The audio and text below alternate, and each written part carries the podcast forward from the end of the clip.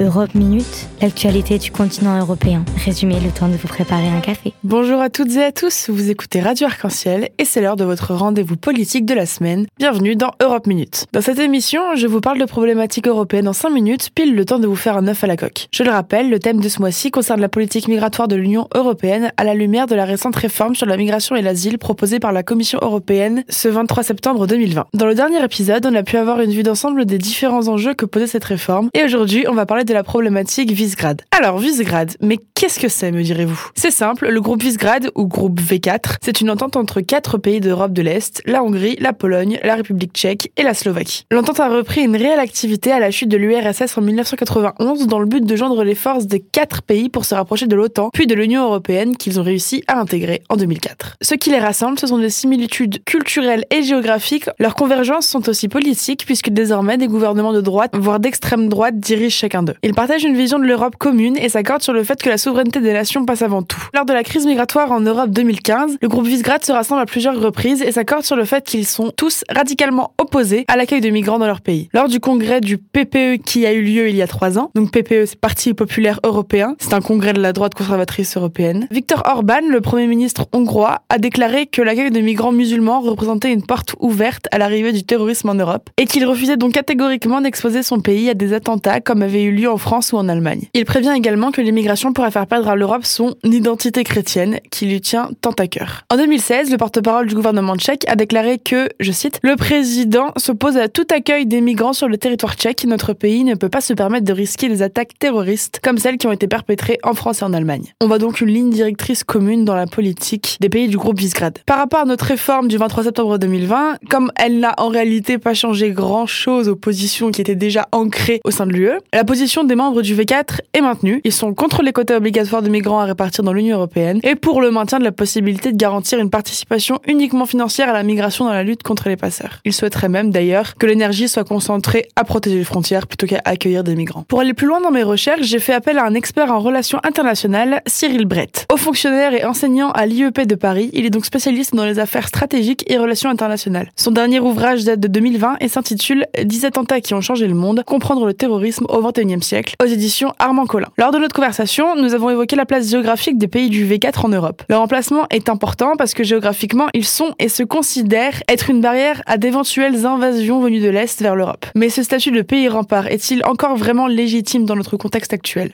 Mais pas du tout, parce que les, les, les, pays qui sont en première ligne ne sont pas les pays euh, d'Europe centrale, ce sont des pays de transit, et uniquement en ce qui concerne euh, la Hongrie, euh, la Pologne, la Tchéquie et la Slovaquie ne sont pas des pays de transit importants, et ce ne sont pas des pays de destination. Une très petite fraction des migrants souhaitent s'installer en Hongrie, en Pologne, en Slovaquie ou en, en Tchéquie. En effet, pour des raisons politiques et économiques, les pays d'accueil sont principalement la Grèce et l'Italie, et les pays de destination sont principalement l'Allemagne ou les Pays-Bas. Des chiffres récents nous montrent que les migrants passent de moins en moins par la route des Balkans, donc vers l'est de l'Europe, et beaucoup plus par l'ouest ou le sud. Pour Cyril Brett, ce n'est pas moins une conséquence du manque d'attractivité des pays de l'Est que le résultat de la fermeture des frontières extérieures de ces pays. Ce n'est pas comme si c'était l'attitude de la Hongrie qui avait découragé les migrants. Ils veulent des pays où leurs droits et leurs capacités économiques sont à peu près garantis. Alors, c'est une conséquence aussi du fait que les, les migrants euh, cherchent les passages qui sont les plus poreux. La situation euh, extrêmement tendue entre la Turquie et l'Union européenne rend cette frontière euh, difficile. Le 28 février dernier, la Turquie a rompu son accord avec l'Union européenne et a donc laissé passer les migrants et s'entasser à la frontière grecque et ainsi arriver sur le territoire de l'Union européenne. Malgré la proximité géographique avec les pays de l'Est, quelle relation entre Ankara et les pays du Visegrad?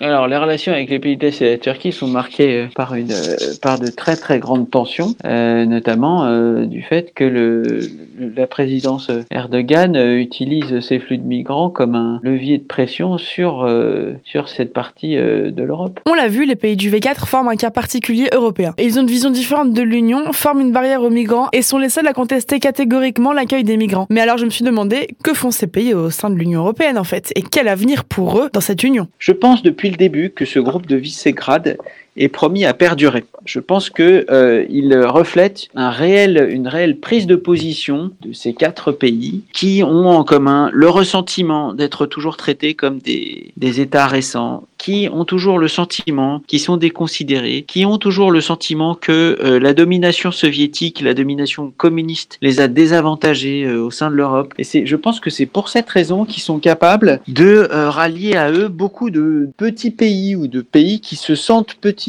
Et puis, n'oubliez pas, il va se passer quelque chose d'assez important hein, dans, les années qui viennent, c'est l'intégration progressive des pays des Balkans dans l'Union européenne. Le groupe de Visegrad va être pour euh, ces pays eh ben, euh, une tête de pont euh, évidente.